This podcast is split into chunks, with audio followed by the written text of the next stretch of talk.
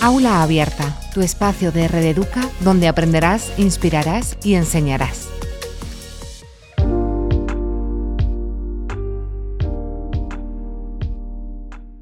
En el mundo de la educación, cada alumno es único, además con sus propias necesidades y potenciales. Para algunos de ellos, enfrentar desafíos como puede ser el trastorno de, déficit de atención e hiperactividad, las altas capacidades o la alta sensibilidad, pueden llegar a ser una parte integral de su experiencia de aprendizaje. Bueno, pues por ello es esencial que todos los profesionales estén armados con estrategias psicopedagógicas efectivas para poder desbloquear el potencial de estos niños y brindarles un camino hacia el éxito, tanto en su desarrollo educativo como en el personal. En este seminario vamos a explorar en profundidad cómo abordar todas estas particularidades que tienen estos niños y cómo podemos fomentar un ambiente de aprendizaje inclusivo y enriquecedor. Todo esto que estamos comentando lo vamos a hacer de la mano de Mariana Pérez, que nos va a acompañar en el camino para descubrir cómo potenciar a estas personas. Así que bienvenido Mariana, gracias por acompañarnos. Y antes de nada, bueno, cuéntanos un poco mm, quién eres, ¿no? A todas las personas que nos acompañan para ponernos en contexto. Bueno, antes de nada, eh, buenos días, Paula. Agradecer la oportunidad que me habéis dado de estar hoy aquí. Y ya que estamos de poder contribuir con mi granito de arena eh, ha llenado un espacio que visibilice la, cara B de las necesidades educativas especiales. Y bueno, si podemos, pues también reducir ese estigma social que se tiene eh, frecuentemente con las personas conocidas como neurodivergentes. Y bueno, eh, ¿quién soy? No? Es una pregunta que no me gustaría continuar con el legado educativo y cultural que tenemos, ¿no? de, de comenzar esa descripción súper detallada de los títulos académicos, y me gustaría comenzar eh, diciendo que bueno, pues soy una persona que le gusta estar en continuo descubrimiento consigo misma y con mi entorno y que siente un gran compromiso con, tanto con la salud como con la psicoeducación. Perfecto, lo que sí, bueno, comentaba un poco también que eres doctora en ciencia de la educación que, bueno, hace poquito que, defendiste la tesis, además con, me consta que con muy buena nota, o sea que enhorabuena por esa parte. Y bueno, partiendo un poco, ¿no? Empezando un poco pues, con el tema que nos atañe hoy, eh, cuéntanos, porque claro, hay que partir de la premisa de que el trastorno de déficit de atención e hiperactividad, o TDAH, ¿no? Como se conoce, es un trastorno que realmente la sociedad actual tampoco se conoce, ¿no? Mucho. Entonces, Cuéntanos un poco para que todos nos entendamos y nos pongamos también en el inicio de esta conversación, ¿qué es el TDAH como tal? Vale, bueno, tenemos que partir de la premisa que el TDAH es una condición neurobiológica y eso incluye que eh, tiene una afectación tanto a nivel neurológico y eh, tiene una parte biológica, es decir, es un trastorno que es crónico pero evolutivo. Es decir, eh, tiene una parte en la cual eh, tiene un componente genético, normalmente un 70% eh, se ha demostrado para que tiene esa heredabilidad por parte de los padres, y que en el desarrollo pues, tiene una, parte en la cual tiene un ritmo diferente de maduración respecto al cerebro conocido como normotípico entendemos como normotípico ¿no? el cerebro de una persona que no tiene ninguna afección, por así decirlo, ¿no? Vale, genial. Y mm, claro, porque el TDAH eh, siempre se, asocia ¿no? como trastorno, déficit de atención e hiperactividad. Eso siempre va así, eh, ¿no? Hay algunos tipos que van con, sin hiperactividad. Cuéntanos un poquillo ¿no? sobre, sobre este tema. Claro, eh, tenemos que partir que dependiendo de la sintomatología que presente esa persona, pues va según el DSM-5, ¿no? Eh, está categorizado en tres subtipos. ¿no? Tenemos que antes denominar que, esa afección, digamos, eh, afecta a las funciones ejecutivas, que sería, eh, pues bueno, digamos, ese director de orquesta, ¿no? que es el que regula y el encargado de regular esos neurotransmisores, como serían la dopamina, la, serotonina y otra hormona muy, muy compleja de, definir, ¿no? que sería la noradrenalina. En cuanto a la, sintomatología, destacamos en un primer lugar eh, que sería eh, el TDA, que sería predominantemente inatento, aunque eh, no me gusta definirlo tal cual porque en realidad no es que sea un déficit de atención, sino una dificultad en la, en la eficacia atencional. ¿Qué quiere decir esto? Que eh, normalmente existe un exceso de atención, pero tienen la dificultad para eh, concentrarse en única, una única tarea, ¿no? Por eso conocemos como esa multitarea. Son como personas dispersas, ¿no? Realmente, al final ellos sí tienen esa atención, pero no saben focalizarla. claro, exactamente. Eh, el claro ejemplo es, por ejemplo, si, visualizamos en una cafetería a un niño con sus padres, normalmente ese niño eh, va a estar pendiente de la mesa de al lado, de la conversación que estén teniendo esas personas, se va a dar cuenta pues, que el perro tiene un collar de color rosa, al mismo tiempo va a conectar con una persona sin hogar mm, y va a conectar con, esa parte más emocional y eh, estará batallando eh, los problemas que a lo mejor pueda estar teniendo en ese día, ¿no? Porque su amigo eh, bueno, pues le habló mal, qué le pasará. Y, sí, claro. Cosas que pueden pasar también, ¿no? En los centros educativos. Entonces, claro, esto estamos hablando de lo que es el TDA sin la H, ¿no? Si, la, si hablamos de la sigla, que es TDAH, pues sin esa H. Pero sí existe el, trastorno con hiperactividad, ¿no? Sí. Ahí eh, nos iríamos ya al segundo subtipo, que sería el predominantemente impulsivo e hiperactivo. Y son aquellos pues, bueno, tienen una dificultad para mantenerse quietos, ¿no? muestran una inquietud tanto física como cognitiva. Y esto se traduce pues, en esa dificultad pues, para, para bueno, acatar ese control de impulso, ese control eh, o esa regulación emocional, esa parte más de, bueno, de, de, no estar moviéndose continuamente, de no levantarse en mitad de una reunión o de la clase porque tengan que estar en movimiento constante. Claro, entonces, si esto, por ejemplo, no lo, llevamos al centro educativo, mm, ¿qué, caso no te puedes encontrar? Es decir, como docente en un cole, vamos a poner pues, qué niños nos podemos encontrar. Si es con hiperactividad, ¿qué caso puede encontrar? ¿no? ¿Cuál es el, el, vamos a hacer el típico, por así decirlo, un poco también pues, para, ver cómo, cómo lo vemos nosotros desde fuera? Vale. Eh, cuando hablamos del perfil inatento, pasarían pues aquellos aquellos niños pues, tienen una dificultad para, sostener la atención en, el aula, ¿no? Por ejemplo, está el profesor explicando y eh, los dos primeros minutos, es verdad que a lo mejor puede prestar una atención si le interesa el tema eh, en la pizarra, pero mm, posteriormente pues, bueno, pues ha ido a, su mundo. ¿no? Rápidamente ya, ya él tiene su historia. Normalmente es verdad que se, se le olvida eh, lo que es pues, pues, todas las tareas que pueda tener. En casa es el típico, bueno, pues que, que, está de aquí para allá, pero no sabe a lo mejor eh, continuar unas tareas y terminarlas. Luego nos encontraríamos el, el subtipo em, impulsivo hiperactivo, o sea, el TDAH, y son, bueno, eh, llevándolo al aula, pues serían aquellos niños pues, que se están levantando a sacar puntas, están a lo mejor teniendo unas conductas más de, molestar a los compañeros, ¿no? Pues porque sienten esa inquietud, necesitan canalizar ese, e, exceso de energía, pues o bien mediante el movimiento o bien mediante esas conductas un poco más desadaptativas, ¿no? Que tenemos como conocidos, establecidos en el aula. Y por último nos encontraríamos eh, el subtipo predominantemente combinado, que a estas personas, pues bueno, le ha tocado la lotería, ¿no? Sería, sería el cómputo global de inatención, impulsividad e hiperactividad. Esto me gusta asociarlo o asemejarlo a, eh, de una manera un poco más representativa y, visual, así el cerebro fuese eh, un motor de un Ferrari y eh, con, digamos, frenos de, de bicicleta con ruedines. Es decir, un, motor a mil por hora, pero con esos frenos que le, que le impiden o le dificulta pues, mantener una regulación y un control de esa, esa parte más eh, del comportamiento.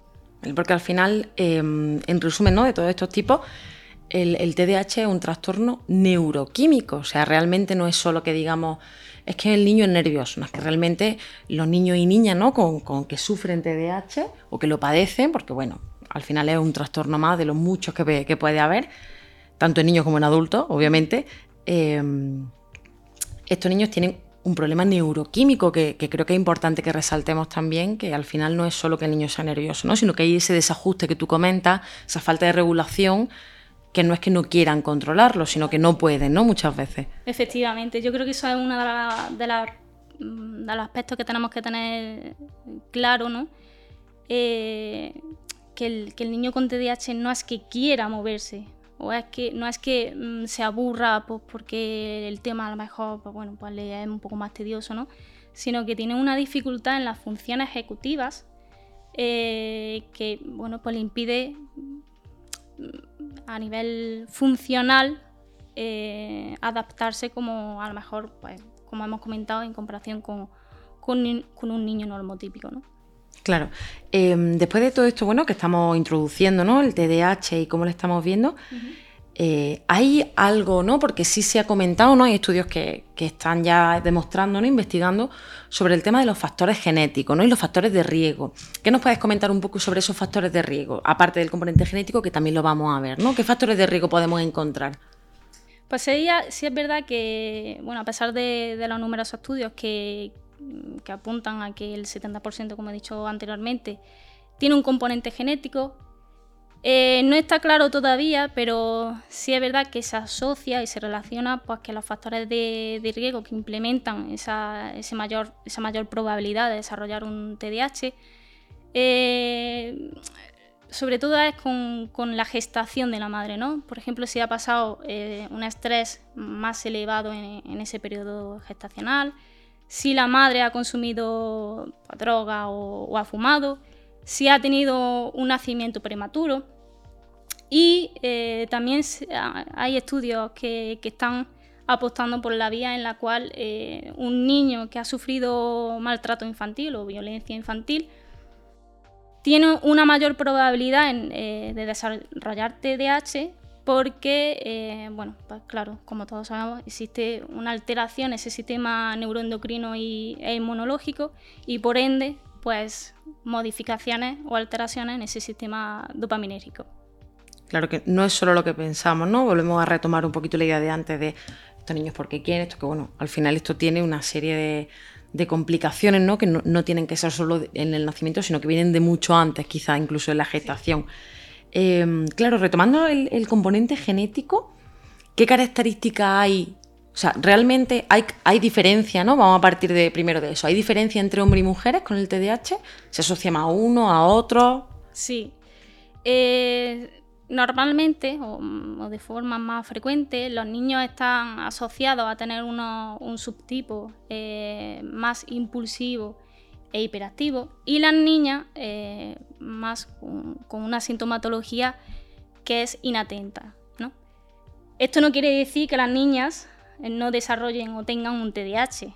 ¿vale? Eh, lo que pasa que bueno, aquí también se abre el cajón de, la presión social, que bueno, en este caso pues las mujeres están mucho más estereotipadas. ¿no? Normalmente eh, ver a una niña con, demostrar más rebeldía, conducta un poco más que, que denoten salir de lo que es la norma, eh, no se ve bien. Entonces, por desgracia, estas niñas, en, el caso en concreto, tienen que desarrollar tales mecanismos de defensa y tales mecanismos que oculten esa sintomatología que no van a favor eh, pues de, una regulación emocional, ¿no? sino que de manera opuesta tienen, tienen más, mayor riesgo de padecer comorbilidades asociadas, como trastorno de la conducta alimentaria, ¿no? por esa impulsividad o ese exceso de energía necesitan canalizarlas por otras vías, ¿no? que en ese, como comentamos anteriormente, ese sistema dopaminérgico pues, bueno, pues tenga esa recompensa más inmediata. ¿no? U otros trastornos pues, de ansiedad, de, de mayor estrés, por la presión social que se, se ejerce tanto con el rendimiento académico como con el bienestar, el bienestar. Claro, además realmente, bueno, asociándolo un poco también, como tú decías, cómo lo, lo ve la sociedad, eh, estas personas que, sufren TDAH, al final están bien vistas, ya no solo en el centro educativo, sino de cara ¿no? a, la, sociedad en general, ¿cómo las ve ¿no? esa sociedad o cómo, no sé cómo, cómo, cómo se relaciona con ellas, porque como tú bien dices, al final las mujeres, ¿no? Por imposición, pues tienen esa falta de, poder expresarse de manera libre, ¿no? Como ellas sean, y se salen un poquito de la norma. Entonces, ¿cómo crees que la sociedad ve en general, ¿no? A las personas con TDAH y sobre todo a las mujeres que al final tienen pues, un poquito más de presión añadida. Me encanta esta pregunta. y bueno, aquí creo que podríamos abrir el cajón de lo que no te cuentan del TDAH. Muy importante. Porque eh, si preguntamos a cualquier persona mm, qué piensa sobre el TDAH o qué concepto tiene sobre lo que hace el TDAH, creo que la mayoría coincidirían que son desordenados, que son vagos, perezosos, que, bueno, que no hacen nada más que molestar, que se relaciona con un fracaso escolar, con, a nivel laboral, pues que a lo mejor no vas eh, a conseguir nada, ¿no? Como ineficacia, sobre todo sobre esa, etiqueta ¿no? de ineficaces, que dejan las cosas a mitad, que se proponen, que sí, que tienen mucha ilusión, pero que a la, de nada o al día siguiente ya han cambiado de opinión y lo dejan, ¿no? O que dejan sobre todo también las cosas eh, a mitad. sobre todo los estudios, ¿no? Muchas veces se asocia a que, bueno, pues, ¿no? Por ejemplo, pues mi hijo empezó una FP, ¿no? Un módulo de, no sé, informática.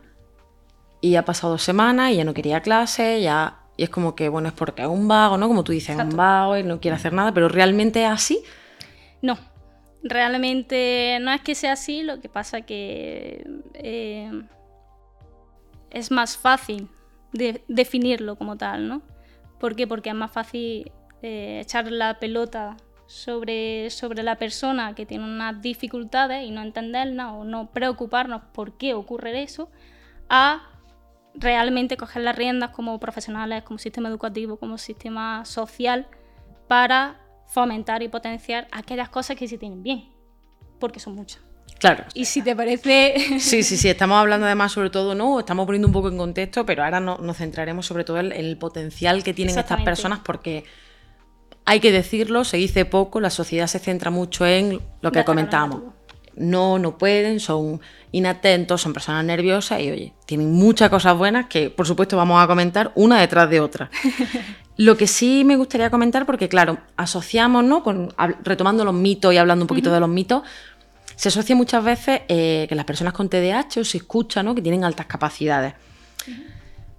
Pero antes de meternos ¿no? en profundidad en este, en este tema o en esta comorbilidad de TDAH y altas capacidades, ¿qué se entiende por altas capacidades o qué son las altas capacidades?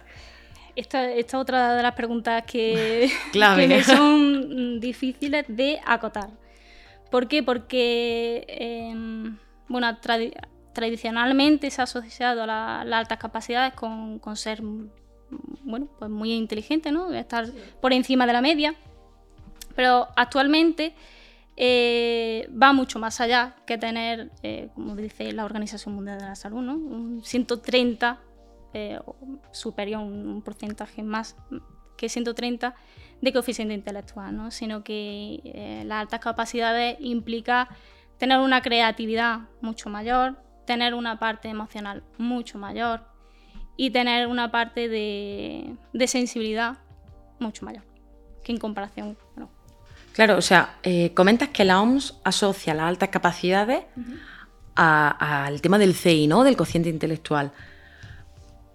Pero entonces, ¿cómo lo asociamos con el fracaso escolar que comentamos antes? Porque al final son personas que, tienen fracaso escolar. O sea, si tenemos TDAH, ¿no? Yo, por ejemplo, yo tengo TDAH, altas capacidades, pero tengo fracaso escolar. ¿Esto cómo, cómo va? Cuéntanos un poco. Bueno, porque realmente las altas capacidades eh, bueno, existe un gran vacío, ¿no? Eh, que, no sabemos a lo mejor cómo enfrentarnos a la hora de la verdad. El por qué existe o se relaciona con, un índice más elevado de rendimiento académico eh, es porque, bueno, una de las causas es porque se aburren, otra de las cosas es porque eh, cuando en el aula nos viene un niño con, con, altas capacidades, normalmente pues lo que hacemos es mayor cantidad, o sea, ofrecerles mayor cantidad de fichas, de que me haga más tareas y tenemos que tener en cuenta que más no es mejor. O sea, no, está relacionado un mayor rendimiento con una mayor calidad. Claro, porque hasta hace unos años se entendía eh, que las personas con altas capacidades eran aquellas que socialmente le hemos llamado siempre superdotadas, ¿no? Pero claro, esto, esto ha cambiado, ¿no? Y ha pasado a llamarse de diferente forma, ¿no? Hay una serie de tipologías con las altas capacidades. Cuéntanos un poquito cuáles son, cómo las ves. Bueno, las altas capacidades sería el concepto general, ¿no? Luego se distinguen tres, tipos, que serían los superdotados o los sobredotados, que serían aquellos que sobresalen de forma general eh, en, los ámbitos de la vida, ¿no? Eh, luego nos encontramos a, las personas talentosas, que sí serían un poco más aquellos enfocados o que destacan en, ámbitos más específicos, ¿no? Por ejemplo, pues como eh, la, la, lengua, matemática o, áreas más específicas. Y luego el, tercer tipo de las altas capacidades sería las personas altamente, bueno, inteligentes de forma precoz, ¿no? que serían aquellas pues, que de forma más temprana desarrollan unos niveles más avanzados de desarrollo cognitivo en comparación con los de su edad cronológica. Claro, entonces no solo se evalúa el CEI para las altas capacidades, como comentábamos antes, sino que además, bueno, pues tienen que tener una serie de, de rasgos característicos. Entonces, sí me gustaría hacer un parón y decir, ¿demitificamos entonces, Mariana, que todas las personas listas son superdotadas? Sí. Confirmamos, perfecto. Bueno, a ver, está relacionado, por supuesto, por supuesto. pero no solamente se coge o se es el principal criterio de diagnóstico. Claro, porque además de, evaluar lo que es el, el CI, ¿no? el cociente intelectual, se evalúa también la parte social o la parte de las habilidades sociales, relaciones sociales.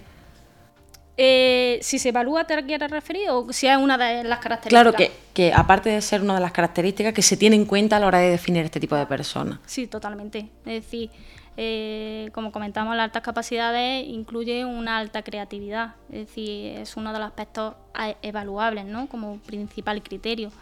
Luego, em, como, como, aspectos más eh, reivindicativos que se puede definir de las altas capacidades, sería, por ejemplo, una, mayor intensidad emocional, ¿no? Eh, en este caso, las personas que tienen altas capacidades eh, sienten un profundo, una profunda conexión con las personas, con, el entorno, con los animales, con el conocimiento, tienen una inquietud mucho mayor eh, con esa necesidad de aprender, de, relacionar y asociar conceptos, ideas, ¿no? tienen esa hiperactividad cognitiva eh, que, comparten con el TDAH, que es el estar su mente constantemente ocupada eh, y, creando. Y otro de los aspectos también a destacar sería la eh, alta sensibilidad o la hipersensibilidad. Claro, y el hecho de tener ¿no? esa, esa alta sensibilidad o esa mayor intensidad emocional, como comentaba, ¿lo relaciona con las personas altamente sensibles eh, con las personas al PAS, ¿no? Exactamente, hablamos de PAS, de personas altamente sensibles con la alta sensibilidad. Vale, eh, está relacionado, pero eh, no significa que una, que una persona PAS tenga altas capacidades, pero sí existe mucha mayor probabilidad, en torno al 80-90%, de que las personas altas altas que tienen altas capacidades sí tengan una alta sensibilidad, ¿no? ¿Por qué? Pues porque comparten rasgos, en este caso las personas PAS, tenemos que, que distinguirlas que no es un diagnóstico, en este caso son rasgos característicos de la personalidad, que, mm, bueno, viven e interpretan la vida o la realidad de una forma más em, intensa, por así decirlo. ¿Eso significa que sea malo? No. significa pues que, bueno, tienen... Eh, tienen una, pues bueno, es una sensibilidad, ¿no? unos aspectos mucho más eh, nobles en los cuales pues, a lo mejor una persona normotípica pues, no cae, ¿no? Siente, siente esa conexión. Claro, y bueno, hablando, ¿no? Ya hemos como definido, englobado y poniendo en contexto ¿no? a todo el mundo sobre el TDAH, altas capacidades y alta sensibilidad. Pero claro, nosotros como profesionales, eh, ¿con qué retos crees que nos enfrentamos? Uf, creo que eso daría para cuatro o cinco episodios más de este webinar. Y, y bueno, si me permite, Paula, creo que voy a hacer, eh, bueno, voy a llevar a la práctica toda esa cantidad de horas que, que dediqué ¿no? en, esa, en mi investigación, ¿no? que en este caso sería mi tesis doctoral. Y puedo, eh, en este caso, reivindicar la importancia o la necesidad de poner en alza la salud mental. Muy importante. Eh, sí. Entonces, em, claro, sí, creo que si le preguntásemos también a las personas, creo que todo el mundo me diría, claro que sí, Mariana, que mm, es fundamental que, el reto que tenemos eh, en el siglo XXI ¿no? con, la educación será favorecer o fomentar esa salud mental. Creo que todos, todos estaríamos de acuerdo en eso, ¿no? en esa conclusión. Pero claro, ¿cuáles son esos impedimentos, esos obstáculos que nos permiten relacionarnos de forma sana, eh, no solamente con los demás, sino también con nosotros mismos, ¿no? Y, yo creo que la, respuesta es clara, la necesidad de, favorecer, de educar en inteligencia emocional. al final la educación es la herramienta más potente que tenemos, ¿no? Tanto para los niños como para los adultos, pero sobre todo para los más chicos. Entonces, como bien dice, al final la inteligencia emocional es una parte fundamental no solo de la educación, que lo es, sino de, poder ayudar a esos niños a que se desarrollen de, una manera íntegra, ¿no? que es lo que al final buscamos pues todos los profesionales que, nos dedicamos al área de la educación. Entonces, em, ¿tú crees que en la actualidad se tiene en cuenta la inteligencia emocional a la hora ¿no? de la evaluación de, estos niños, ¿no? que hablamos con necesidades educativas como el TDAH, altas capacidades?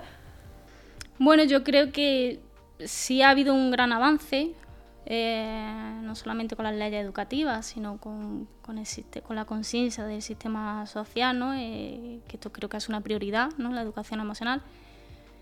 Eh, se incluyen propuestas o programas para educar en, las emociones, desde la, desde la etapa infantil hasta, hasta secundaria, pero creo que nunca es suficiente, ¿no? Creo que sí, queda mucho camino por recorrer, básicamente porque incluso los propios docentes que, tienen que enseñar sobre, sobre esas emociones, muchas veces no nos sentimos preparados, no nos, no nos sentimos lo, suficiente, lo suficientemente formados en, en inteligencia emocional. ¿no? Claro, y entonces en este caso, ¿Cómo podemos ¿no? fomentar esta inteligencia emocional nosotros como profesionales o incluso en casa, ¿no? con, pues, con nuestros hijos, nuestros sobrinos, primos? ¿no? ¿Cómo podemos en general fomentar esta, esta inteligencia emocional?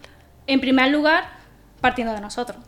Es decir, eh, si no partimos desde esa honestidad y desde, desde ese autoconocimiento para saber qué herramientas nosotros mismos tenemos y por tanto podemos ayudar a los demás. Esto es como esa frase de eh, no puedes querer si primero no te quieres a ti, ¿no? Pues esto es igual. O sea, en, primer, en primera instancia debemos tener esa parte crítica de voy a adquirir un conocimiento que me permita poder transmitirlo. Y luego, ya extrapolándolo al aula, ¿no?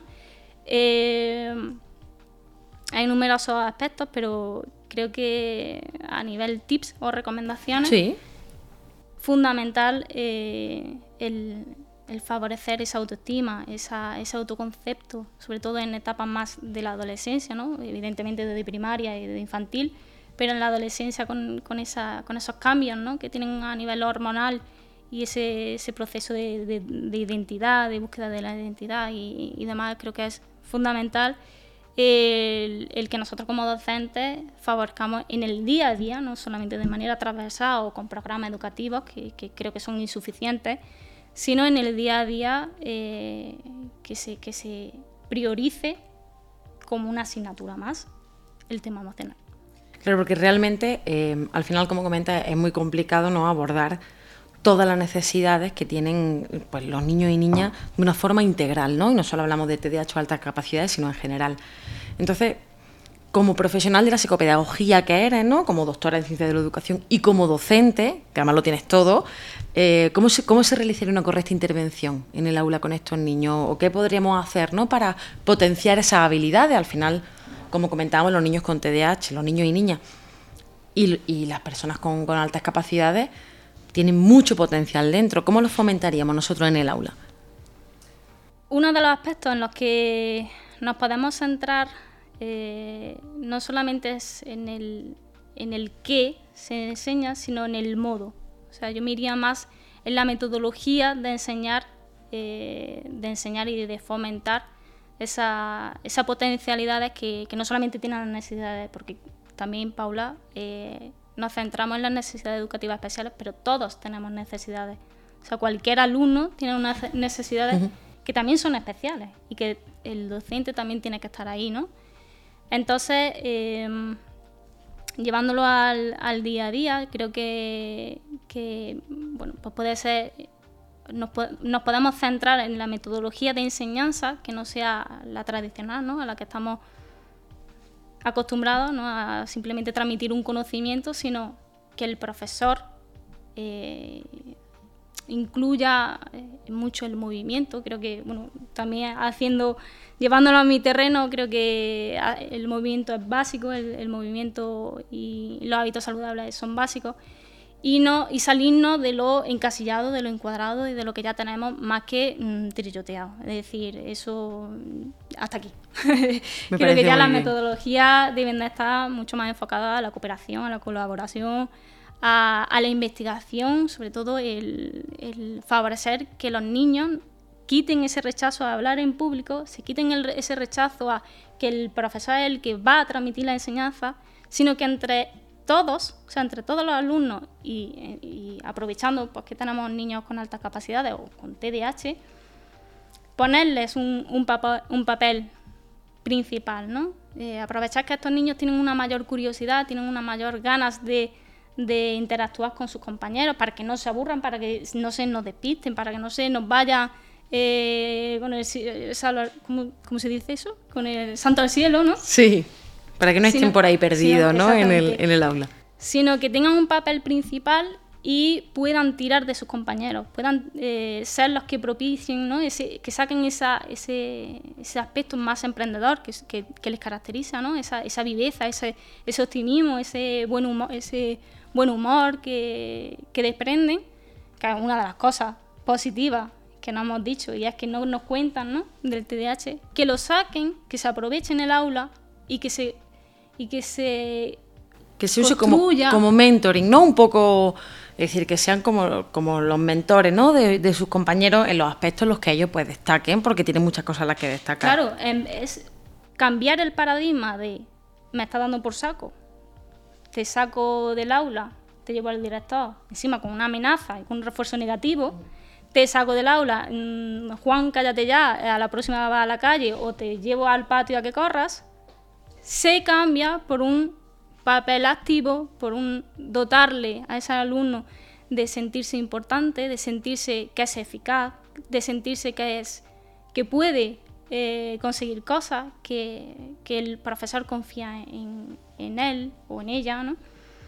Y que no solamente confían, sino que ya le estamos transmitiendo esa parte emocional, ese eh, puedes, a pesar de toda la etiqueta que posiblemente te hayan puesto, ¿no? te han puesto a ti eso y la comételo. Nosotros intentamos demitificar, ¿no? Sobre todo pues con este tipo de, de conversaciones, intentamos demitificar pues todas las cosas negativas y hay que darle visibilidad, como tú decías al principio, a todas las cosas positivas. Además, hay que destacar que hay actores como puede ser Will Smith, que tiene TDAH, tenemos cantantes como, como Justin Timberlake, perdón, que también tiene TDAH, incluso jugadores de alto nivel como puede ser Michael Jordan, que tiene TDAH, ¿no? Entonces, además ellos en varias entrevistas han dicho, bueno, pues que sin el TDAH ellos no hubiesen llegado a donde están, ¿no?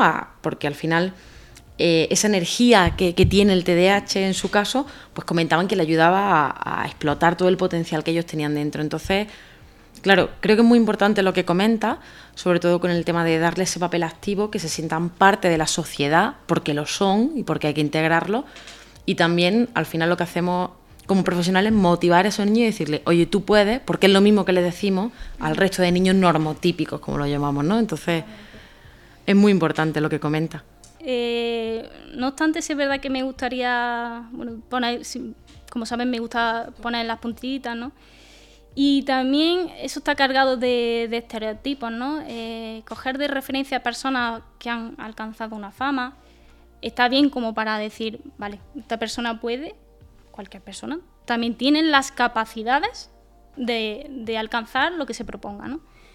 Pero Claro, aquí eh, nos tenemos que replantear qué es el éxito, ¿no? porque bajo mi punto de vista, esto a lo mejor quizá un poco más personal, eh, claro, para cada uno será distinto, pero para mí eh, quizá está más asociado a tener una vida en la cual haya flexibilidad, haya adaptabilidad, haya hábitos saludables y, bueno, haya a fin de cuentas cierta, cierto también como compromiso ¿no? con, lo que quiero. Eso para mí sería lo, que, lo más cercano, quizás no mm, tal cual, pero lo más cercano al éxito. Y con esto también eh, quiero hacer referencia que, que, postulamos las personas que han alcanzado una fama y, lo tomamos como personal referente, pero también hay muchas personas eh, con TDAH y con altas capacidades, que en este caso, si me permite, Paula, puedo exponer mi caso. Por supuesto que sí. Y es que, eh, bueno, yo también fui diagnosticada de trastorno por déficit de atención y hiperactividad combinado, o sea, mí y a su vez altas capacidades. Maravilloso. Claro, todo, todo estupendo. Todo, el mundo diría contra Mariana, claro, como dijimos anteriormente, eh, eres doctora ¿no? en ciencias de educación. Pero bueno, no todo es así. O sea, también me gustaría lanzar sin ninguna intención eh, como, como una, una, lanza a, las familias que a lo mejor pueden estar eh, experimentando ese diagnóstico. O a los profesores, o incluso, y sobre todo en este caso, a las personas que, padecen o que, voy a usar la palabra, sufren este tipo de necesidades educativas especiales, para eh, decir que, por ejemplo, en mi caso, mm, no haber recibido un diagnóstico a tiempo me ha creado también muchísimas dificultades extra a las que ya de por sí eh, experimentamos. Sí, se asocian con... Claro, porque eh, además, eh, por ejemplo, en mi, en mi infancia, en, lo que es toda la etapa educativa, yo me la vi y me la tesé. O sea, para mí fue mortal, tal, cual.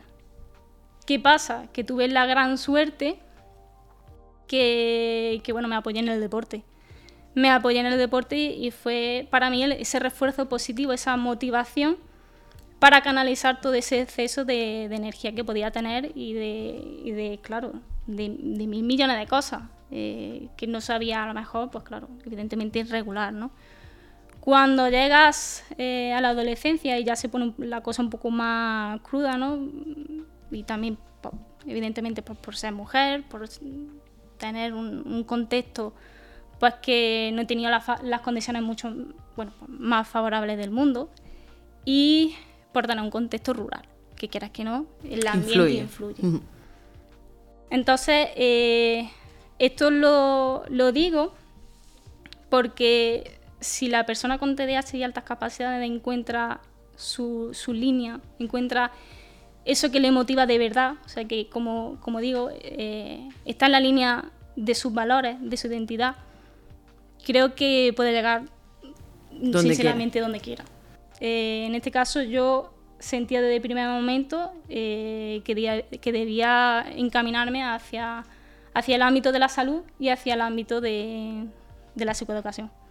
Así que, bueno, pues estudié pedagogía, luego no tuve dudas que me tenía que continuar la formación tanto en el ámbito de, con el máster de, intervención psicopedagógica y con el ámbito de, la psicología infantil. Y como esto no me parecía poco, a pesar de las dificultades que podía encontrar, ponerse en tratamiento creo que fue, claro, el, ponerse en tratamiento psicológico antes de, toda esa mezcla emocional que puedes tener.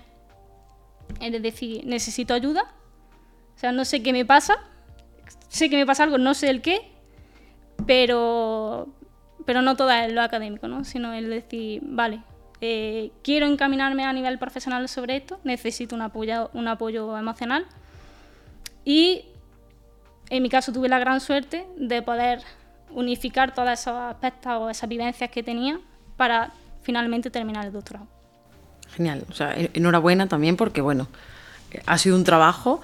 Eh, un poco por ir cerrando ¿no? Eh, esta conversación, no sé si puede comentarnos algunos tips ¿no? o, algunas ideas para, para, poder fomentar y apoyar a esas personas con TDAH, altas capacidades, o incluso qué mensaje quiere lanzar ¿no? para que se quede a modo reflexión de cara a futuro también. Eh, uy, qué difícil. ¿eh? Condensar, ¿no? Eh, el mensaje que quiero que se quede reflejado. Pero bueno, puedo hacer uso de una frase que, me gustó mucho, ¿no? Eh, que es que lo esencial es invisible a los ojos. Y también usar una, letra de una canción de KCO, que es cuanto más, ador, cuanto más amor das, mejor estás. Y si se pueden unificar esos dos mensajes, eh, terminar mm, este, este, webinar, ¿no? que hemos tenido oportunidad de, de poder visibilizar, diciendo que todos tenemos la necesidad de sentirnos escuchados, de sentirnos comprendidos, de sentir eh, que nos respetan y sobre todo de sentir que nos hacen bien. Y en este caso creo que es fundamental que los profesionales que estamos o que tenemos eh, relación con, niños con TDAH, con alta sensibilidad, con altas capacidades, y ya lo extrapulo a todos, eh, tenemos un papel fundamental para, para tratarlos bien y tratarnos bien. Genial, pues mil gracias Mariana por estar aquí hoy, por mostrarnos y ayudarnos a conocer el potencial que tienen todos los niños y en general las personas. Eh, ha sido un verdadero placer tenerte con nosotros y, agradecerte ¿no? que este mensaje de, apoyo y de que nos formemos en el camino del aprendizaje con estos niños, sobre todo de empoderarlos. ¿no? Y, y bueno, ya te digo, ha sido un verdadero placer. Y quería dar también las gracias bueno, a todas las personas que estáis acompañándonos. Eh, espero que esto nos haya servido sobre todo para que juntos ¿no? podamos seguir trabajando en formar e informar ¿no? a, la, a la sociedad sobre estos temas. Así que gracias de verdad.